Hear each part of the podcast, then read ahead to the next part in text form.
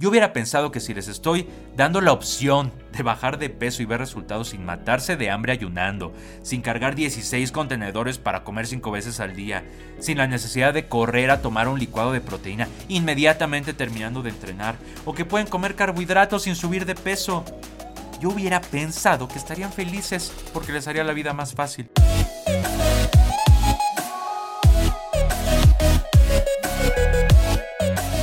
Hola, saludos a todos los que me escuchan. Hugo Bernal aquí con el quinto episodio de B3 Podcast, espacio dedicado a nutrición y fitness.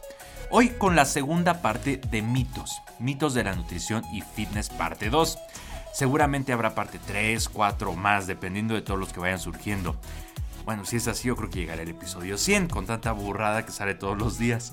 Eh, pero bueno, antes de comenzar, les recuerdo que si les gusta el contenido de este podcast, le den follow en cualquiera de las plataformas donde está disponible. En Spotify búsquenos como B3 Podcast Nutrición y en Apple como B3 Podcast. Escúchenlo, califíquenlo, compártanlo y denle follow. Si es que les gusta el contenido, claro está. En mis redes sociales también encontrarán el link para estas plataformas. Ahora sí, regresando al tema, mitos de nutrición y fitness. Pues en la parte 1 ya hablé sobre si comer carbohidratos Después de las 6 de la tarde, engordaba o por la noche. Si hacer cardio en ayunas es más efectivo para perder grasa. Si para bajar de peso tienes que hacer cardio y no pesas. Y si la proteína en polvo es un esteroide anabólico. Si tienes duda de esos mitos, si no sabes si son verdad o mentira, pues escucha la parte anterior, ahí en otro, en un episodio pasado, ahí lo explico y te saco de dudas. Ahora, ¿qué mitos desmenuzaré en esta ocasión? 1. Proteínas en polvo para mujeres. 2. Comer e irse a dormir inmediatamente engorda. 3. Comer 5 veces al día te ayudará a bajar de peso. 4. Si eres mujer, hacer pesas te va a poner muy musculosa. Estos son los mitos que veremos en este episodio. Entrando ya de lleno al tema. ¿Verdad o mito? ¿Existen proteínas solo para mujeres? Actualmente hay una gran variedad de suplementos y uno de ellos es la proteína en polvo.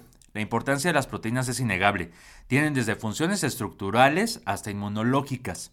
Esta es la razón por la que todo, todo producto alimenticio está adicionado con proteína. La industria alimenticia trata de sacar provecho de esto. Para ponerles un ejemplo, no sé si se acuerdan hace un par de años, que todo, en verdad, todo estaba adicionado con antioxidantes. A todo le ponían arándanos cereales con arándanos, barras de granola con arándanos, yogurt con arándanos, mix antioxidante, frutos secos con arándanos. No me dejarán mentir, así era todo, todos los productos. Y ahora parece que entre más proteína tengan, mejor. Cereales con proteína extra, leche con el doble de proteína, pan adicionado con proteína, yogurt griego con más proteína que nunca. Digo, no me estoy quejando, ¿eh? De hecho, está muy bien que tengamos más opciones altas en proteína. Una de las tendencias dentro de esta moda son los suplementos de proteína especiales para mujeres. Suplementos que se promocionan diciendo que las necesidades de hombres y mujeres son diferentes. Por lo tanto, estos productos ofrecen la cantidad y proporción de proteína necesaria para las mujeres, junto con ácido fólico, colágeno, adaptógenos, no sé qué otra cosa les, llegan a poner. Si escucharon el capítulo anterior del podcast, donde hablo sobre proteínas en polvo, explico conceptos básicos sobre sus funciones, composición, fuentes donde las encontramos, etc.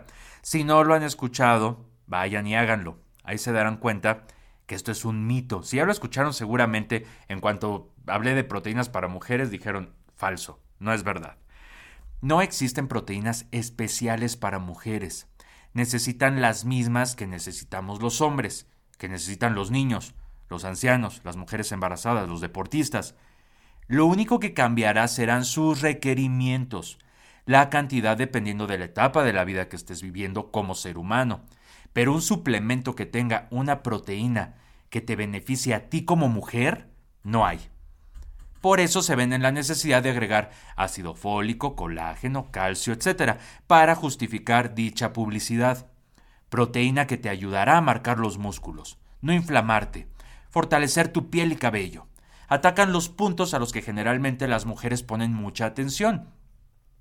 Suplementación de colágeno, productos para cabello, cremas faciales. Es preferible que te suplementes aparte con esos compuestos que agregan a que lo hagas con una proteína exclusiva, entre comillas, para las necesidades de la mujer. Hombres y mujeres sanos nos veremos beneficiados de la misma manera con cualquier suplemento de proteína en polvo. Si es de buena calidad y funciona, nos funciona a los dos por igual. Si es de mala calidad y no funciona, no nos funcionará a los dos por igual. Recuerda ponerte abusada y no ser presa de la mercadotecnia. Estos productos generalmente son de mala calidad y mucho más costosos, porque en teoría son especializados, especializados para ellas. Checa los mejores laboratorios o marcas de suplementos en el mercado y ellos no tienen proteínas especiales para las mujeres.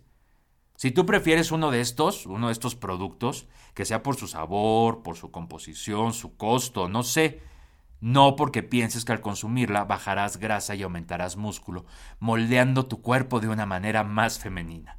No es así. Comer e irse a dormir engorda. Esto lo he escuchado desde hace años, desde que comencé a ir al, gimnasio ya hace algunos ayeres. Eh, no solo me lo decían para la cena, que la cena tenía que ser muy ligera, sino incluso me lo decían con referencia a alguna siesta después de comer. No te duermas, porque como no te mueves, no estás utilizando las calorías que acabas de comer. Así era lo que me decían y seguramente lo, lo han llegado a escuchar o tal vez hasta lo siguen pensando. Si ponemos atención a la composición del gasto energético total, Así se le llama la cantidad de calorías que necesitas durante el día para realizar tus actividades y funciones vitales diarias, gasto energético total. Si analizamos eso, nos podemos dar cuenta que a menos que algo suceda mientras dormimos, algo mágico haga en el cuerpo que las calorías que cenamos o comimos antes de una siesta o de, dormir en la noche se dupliquen o tripliquen, en verdad solo por arte de magia, si algo así no sucede, no tiene importancia que nos movamos o no después de comer. Para subir de peso necesitamos comer más de lo que necesitamos, estar en superávit energético. Y para bajar comer menos. Déficit energético, nada más. Los elementos del gasto energético total son gasto energético basal. Estos son las calorías que necesitamos para sobrevivir. Si estuviéramos encamados, así sin poder movernos, esto sería la cantidad de energía necesaria para nuestras funciones vitales. Ese es un componente. Otro, efecto termogénico de los alimentos. Esto es la energía que necesitamos para metabolizar la misma energía que acabamos de consumir. Esto lo voy a explicar ahorita más a detalle en el, en el siguiente mito. Eh, y por último, el tercer componente, el gasto energético por actividad física y por ejercicio. Esto es la cantidad de energía que requerimos para movernos durante el día y para las sesiones de ejercicio que hagamos. Si te das cuenta, todo está incluido ahí, incluso lo que necesitamos a la hora de dormir. Esto está dentro del gasto energético basal. Necesitamos energía para la respiración, para el gasto cardíaco, para el trabajo cerebral. Ya está considerado. Lo importante será el balance energético, cuántas calorías, energía, consumes durante el día y cuánta de esa energía utilizas. Dormir o descansar no hará que se multipliquen esas calorías nada más porque sí. Aquí es relevante lo que platicaba en el episodio anterior de mitos. Correlación no significa causalidad. Si dejas de cenar antes de dormir y bajas de peso, probablemente será porque sin querer redujiste tu consumo energético, es decir, comiste menos calorías. Tal vez en lugar de cenar 600, ahora cenaste 150, por miedo a engordar al dormir. Si bajas de peso será porque ya quitaste ahí 450 calorías, de 600 a 150. No porque tu cuerpo decidió no engordar durante la noche. Otro factor que puede estar relacionado sin ser causa es que durante la noche solemos comer mayor cantidad de botanas o comida con mayor densidad calórica. Esto se encontró en un estudio realizado por Chica Okada en el 2019. Pueden buscar el artículo como PMID 30 94 47 35. Siempre me gusta darles las referencias para que vean que no lo estoy inventando yo. Relajarte a ver la televisión después de un día pesado de trabajo aumenta las probabilidades de que elijas tal vez algunos cacahuates, unas galletas, unas papitas, un par de cervezas, por ejemplo, lo cual aumentaría la cantidad de calorías de tu día. Si en tu mente piensas que cenar y dormir engorda y reduces tu cena o eres más consciente de, estos, de estas botanas, puede que bajes de peso, pero nuevamente no por la razón que piensas, no porque engordas si te duermes después de, comer, sino porque lograste un déficit energético al disminuir tu consumo de calorías nocturno. Relación no significa causalidad. Si cenar pesado no te genera problemas gastrointestinales como reflujo o dificultad para dormir, por ejemplo, no te preocupes. Mientras te mantengas en las calorías de tu plan alimenticio, no pasará nada con respecto a tu composición corporal. Tú puedes irte a dormir, tomar una siesta después de haber comido sin ningún problema. Lo importante es tu balance energético total durante el día. Comer cinco veces te ayuda a bajar de peso. Otro de los más comunes, de los más repetidos. Necesitas tres comidas grandes y dos colaciones si quieres perder grasa. Así aceleras el metabolismo, es lo que dicen. Vamos a desglosarlo un poquito. Uno de los argumentos utilizados para justificar esto es el efecto termogénico de los alimentos, mejor conocido como ETA por sus iniciales. Así me voy a referir eh, a él, ETA. En el mito anterior lo mencioné como parte del gasto energético total y dije que lo iba a explicar un poquito más en, en esta ocasión. ¿Qué es? En pocas palabras es la energía que se requiere para digerir, absorber y metabolizar los nutrimentos. Así es, parte de la energía que consumimos por medio de los alimentos se utiliza para digerir, absorber y metabolizar los nutrimentos de esos alimentos. En promedio se considera el 10% de las calorías que consumimos para el ETA, para el efecto termogénico de los alimentos. Un ejemplo práctico sería, sería este, espero explicarme mejor con, con esto. Imagina que tu gasto energético total, es decir, las calorías que necesitas durante el día, es de 2000. Esa es la energía que necesitarías para ni subir ni bajar de peso. De esas 2000 calorías, el 10% pertenecería al ETA, como ya lo mencioné, es lo que se considera en promedio, el 10%, que serían 200 calorías, el 10% de 2000. La teoría de esto es que si divides, de este mito, la teoría de esto es que si divides tus comidas en cinco tiempos, vas a estar quemando calorías durante todo el día por el ETA, por este efecto termogénico. El problema es que el ETA depende de las calorías consumidas en total, no de cuántas veces fraccionas la dieta. Regresemos al mismo ejemplo. Si de esas 2.000 calorías que necesitas durante el día las dividimos en 5, en 5 comidas, cada una sería de 400 calorías. El 10% de cada comida sería el correspondiente al ETA, 40 calorías. Si son 5 comidas, 40 por 5, 200 las mismas 200 calorías que mencioné hace un momento. No aumentan ni disminuyen, es proporcional a la cantidad de calorías total. Por lo tanto, en este sentido, da lo mismo si divides tus comidas en dos, cinco, seis tomas.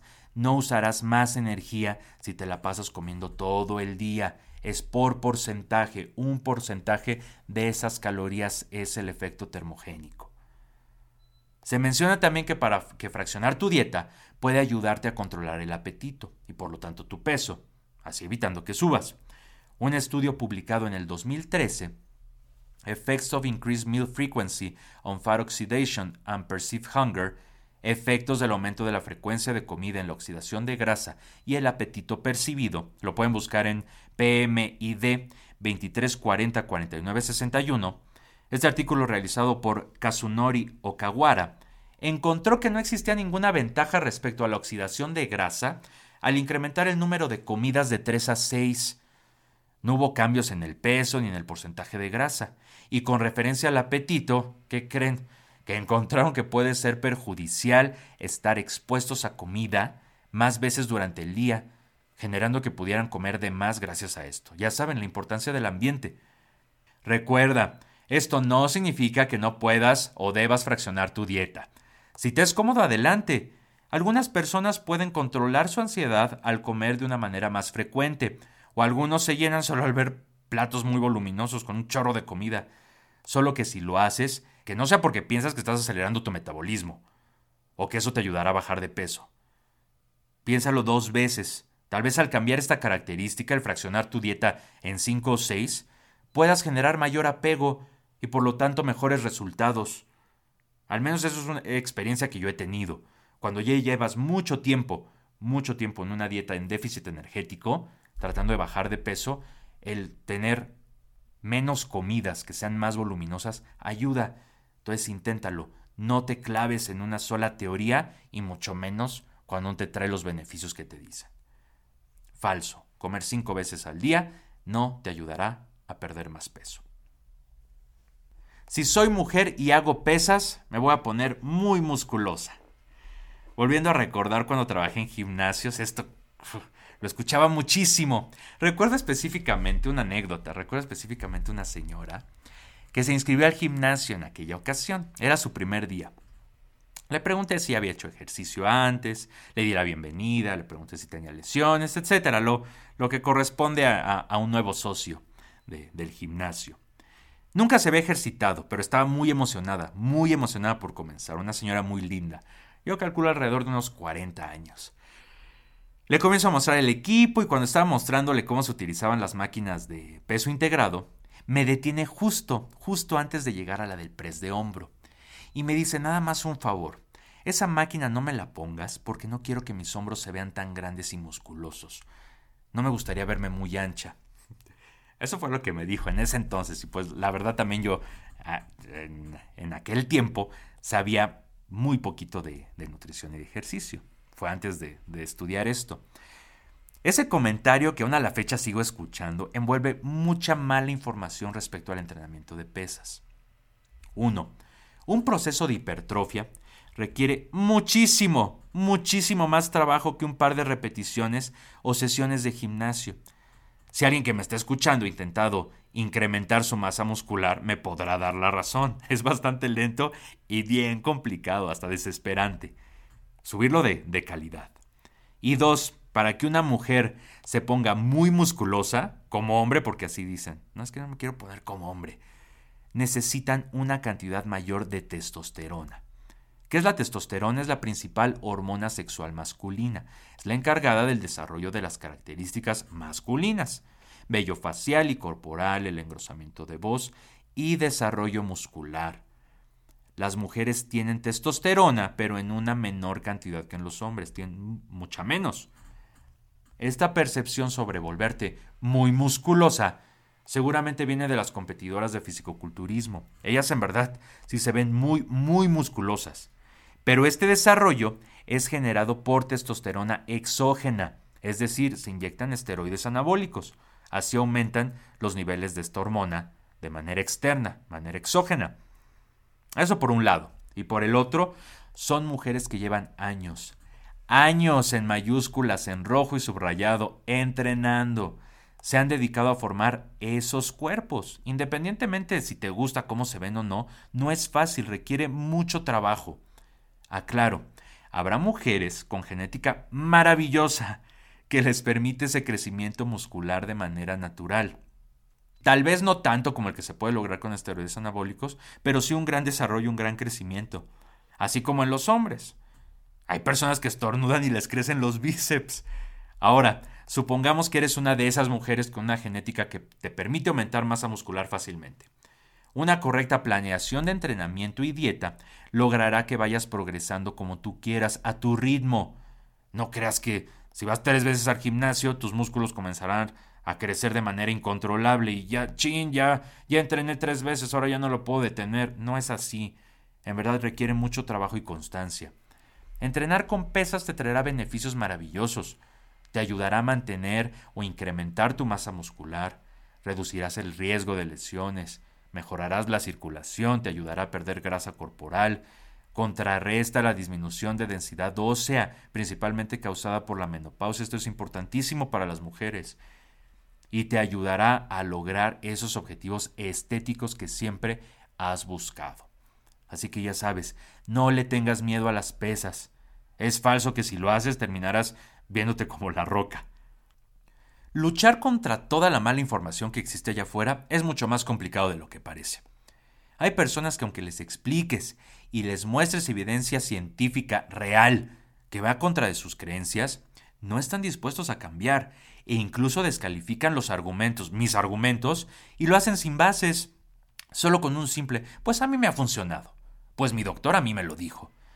Y lo que se me hace más curioso es que se aferran a prácticas extremas y complicadas, yo hubiera pensado que si les estoy dando la opción de bajar de peso y ver resultados sin matarse de hambre ayunando, sin cargar 16 contenedores para comer 5 veces al día, sin la necesidad de correr a tomar un licuado de proteína inmediatamente terminando de entrenar, o que pueden comer carbohidratos sin subir de peso. Yo hubiera pensado que estarían felices porque les haría la vida más fácil, pero no. Parece que entre más sufrido, más restrictivo, más extremo, mejor. Ya lo he dicho, yo pensaba que muchos de estos mitos eran ciertos. Afortunadamente tengo mi mente abierta a lo que la ciencia descubra. De eso se trata, de tener la capacidad de dudar de lo que consideramos verdadero. Estos fueron los mitos del capítulo de hoy. Espero haber despejado dudas, si es que pensabas que eran ciertos. Ahora ya sabes que no. Y si ya sabías que eran falsos, ojalá te haya dado los argumentos necesarios para que los defiendas cuando te quieran criticar, porque créeme que lo van a hacer. No olviden seguirme en mis redes sociales. En Instagram, en nutrición.hb3, en Twitter, nutrición-hb3, y el podcast en Spotify, búsquenos como B3 Podcast Nutrición y en Apple como B3 Podcast. Les agradecería muchísimo que le dieran follow y que si les gusta mi contenido, en verdad, si les gusta, si lo encuentran útil, lo compartan con sus amigos, califiquen los episodios y comenten. Ya saben, en Instagram ando bastante activo y trato de responder todos sus mensajes. Búsquenme por allá. Le agradezco a Rodrigo que siempre me ayuda acá en llevarles estos episodios y a ustedes por escucharnos nuevamente. Nos vemos en el próximo episodio.